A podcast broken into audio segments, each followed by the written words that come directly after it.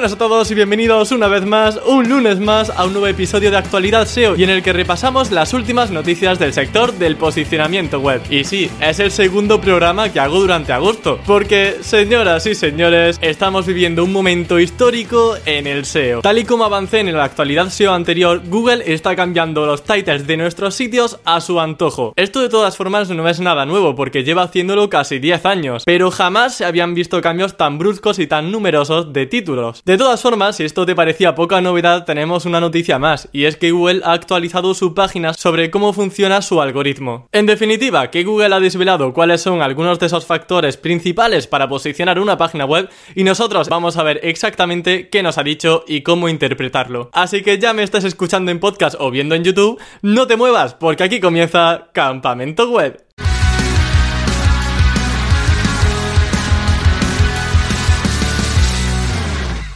Y empezamos con el lío que se ha desatado en Google con respecto a los títulos. Han tardado un poco, pero por fin Google se ha dignado a hablar oficialmente sobre estos cambios que estamos viendo de forma tan impactante dentro de Google. Aunque realmente es un cambio entre comillas, porque como os decía al comienzo, Google lleva reescribiendo títulos cuando no veía que eran interesantes desde 2012, o sea, llevan muchos años haciendo esto, solo que de una forma un poco más comedida. Ahora van a saco y puedes ver como título de tu página web el encabezado H H1 o H2 o H3 de tu contenido. Puedes ver también como título el atributo ALT de la imagen o incluso algún anchor text de algún tipo de enlace que te hayan puesto o al que enlaces internamente. Como te puedes imaginar, esto genera un descontrol impresionante. Y es por esto que Google ha abierto un foro donde los webmasters, donde los SEOs, por ejemplo, podemos hablar sobre los casos extraños o raros o mal hechos que vemos con respecto a los nuevos títulos. Así que te voy a dejar el enlace a ese foro en la descripción de este vídeo de este podcast. Y en el caso de que no tengáis eh, ningún caso así raruno con vuestros títulos, también viene bien visitar ese foro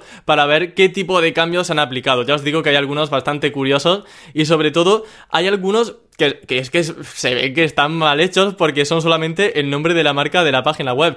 Y claro, pues eso ni es descriptivo ni es útil para el usuario. La buena noticia de esto es que dentro del comunicado que han realizado sobre este cambio de títulos, han confirmado cuáles son las tres razones principales por las que suelen cambiar un título dentro de Google. En primer lugar, porque el metatitle actual sea demasiado extenso y no se pueda ver de forma completa en los resultados de búsqueda de Google, tanto para ordenador como para móvil. En segundo lugar, puede que el título esté plagado de keywords y que de esa forma se esté abusando y sobreoptimizando la palabra clave, lo cual se denomina keyword stuffing y es una técnica penalizada por Google. Así que los títulos mejor que no sean muy repetitivos con la keyword y que no parezcan muy spam. Y ya para finalizar, en tercer lugar, encontramos que hay algunos títulos que directamente ni son útiles, ni son descriptivos o son muy muy repetitivos. Por ejemplo, si la página de inicio de tu página web se llama página de inicio y esa es tu título, obviamente no es descriptivo, no es útil y Google tiene todas las papeletas para cambiarte ese título y ponerte otro que vea mejor. O también un caso muy curioso que me encuentro en numerosos e-commerce, a lo mejor el título de la categoría de producto es simplemente categoría y ya está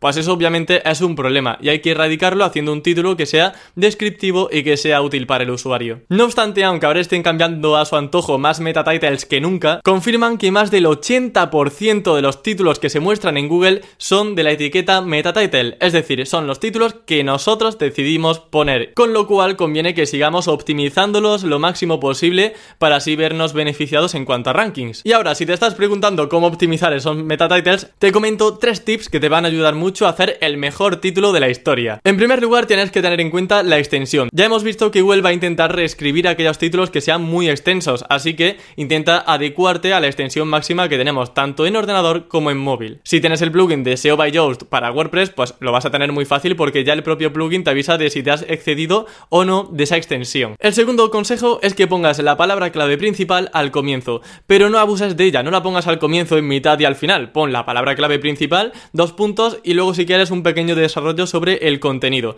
Pero lo importante que la palabra clave principal esté al principio.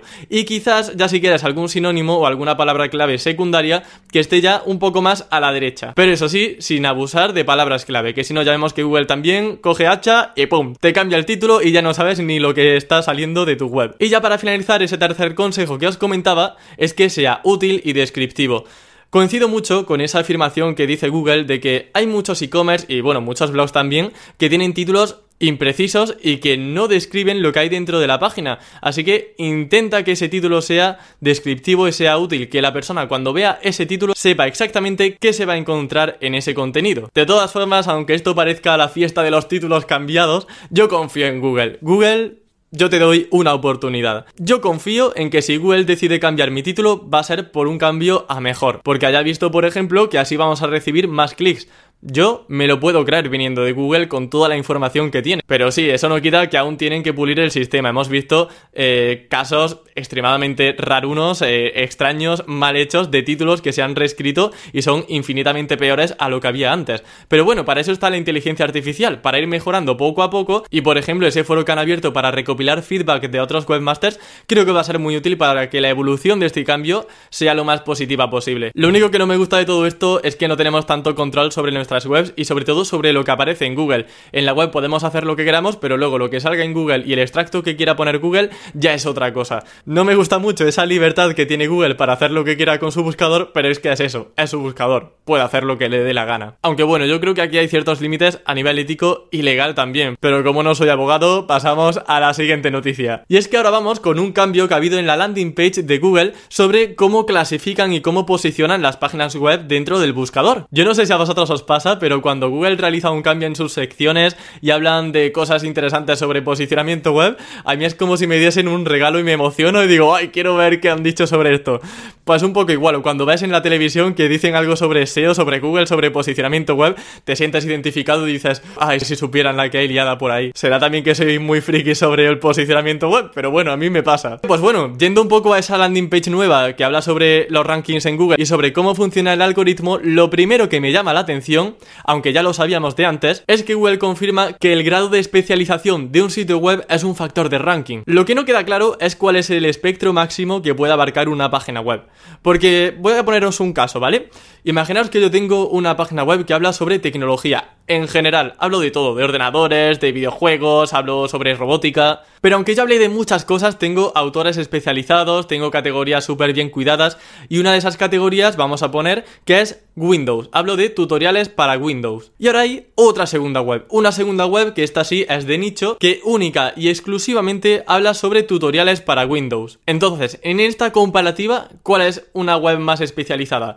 La genérica que tiene una categoría especializada en Windows o la que habla solamente de Windows. Así a priori podemos pensar que la web de nicho, la que solo habla de Windows, pero aquí hay un pequeño matiz importante y es que puede haber un grado de especialización un poco más segmentado, es decir, yo puedo abarcar muchos palos, pero que cada una de esas ramas de las que hablo en mi web tenga su propio autor, tenga tutoriales los más completos del sector y que realmente mi grado de especialización en cada una de esas ramas sea excelente. Por eso, bajo mi opinión, yo creo que esto es un poco indiferente. Si tienes un sitio web genérico, pero que todo lo que trata lo trata bien, lo trata con buenos autores y ofreciendo el mejor contenido, da igual si tienes una web de nicho o una web genérica. Google va a seguir posicionando tu contenido por encima de los demás. Porque es que esto ya lo he visto 40.000 veces, un montón de keywords que posicionan de forma indistinta webs de nicho y webs genéricas para keywords muy diversas. Justo después hablan de la intención de búsqueda y ellos sacan un poco pecho diciendo mira qué guay somos en Google, sabemos interpretar sinónimos, sabemos interpretar